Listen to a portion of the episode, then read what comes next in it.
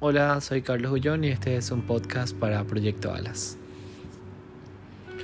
Espero que estén todos bien y dentro de esta pandemia hablar sobre las redes sociales es un tema que me apasiona bastante.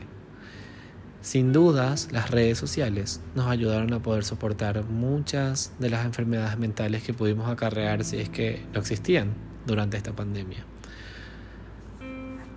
Pero otra de las cosas también que aparecieron en las redes sociales fueron los links de la desinformación. Una pandemia silenciosa, pero que atacó a bastantes personas a lo largo de nuestro mundo, llenándolas de información no certera, de información falsa, que muchas veces era compartida en grupos de WhatsApp o mediante mensajes directos en las diferentes redes sociales.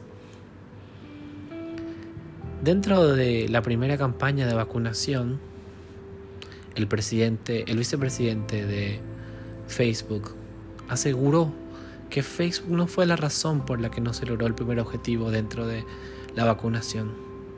Sin embargo, Facebook en su campaña por eliminar la desinformación, en un primer informe de los primeros meses durante la pandemia de marzo de 2020, eliminaron 18 millones de piezas.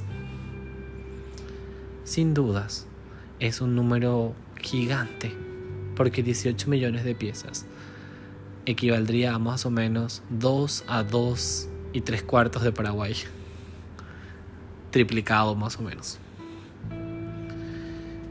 Las redes sociales nos ayudaron muchísimo a poder entender muchas de las cosas que ocurrían a nuestro alrededor. También son un portal fundamental para poder volver a esa normalidad o a la normalidad híbrida. Pudimos hacer cursos, pudimos encontrarnos con otras personas, entablar reuniones y en otros casos incluso ver estrenos, películas, obras de teatro, ballet, pero mi pregunta es, ¿son un eje fundamental en nuestras vidas las redes sociales? ¿Qué tópicos manejan tu vida hoy en tus redes?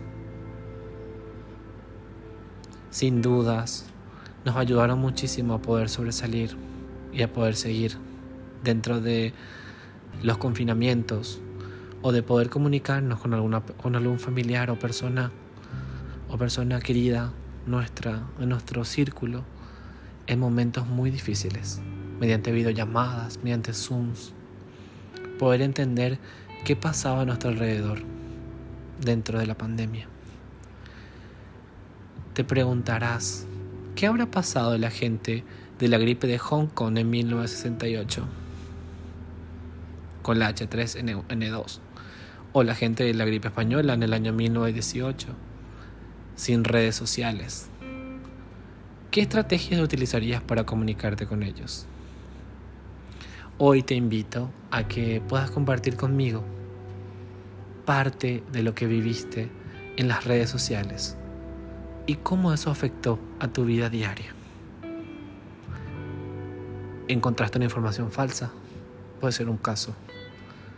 ¿Encontraste sosiego porque pudiste ir a misa o escuchar la palabra de Dios o de la persona en la que creas vos. Pudiste ir a la sinagoga, pudiste ir a tu culto, pudiste encontrarte con amigos. Sin dudas, las redes sociales marcaron nuestras vidas en esta pandemia.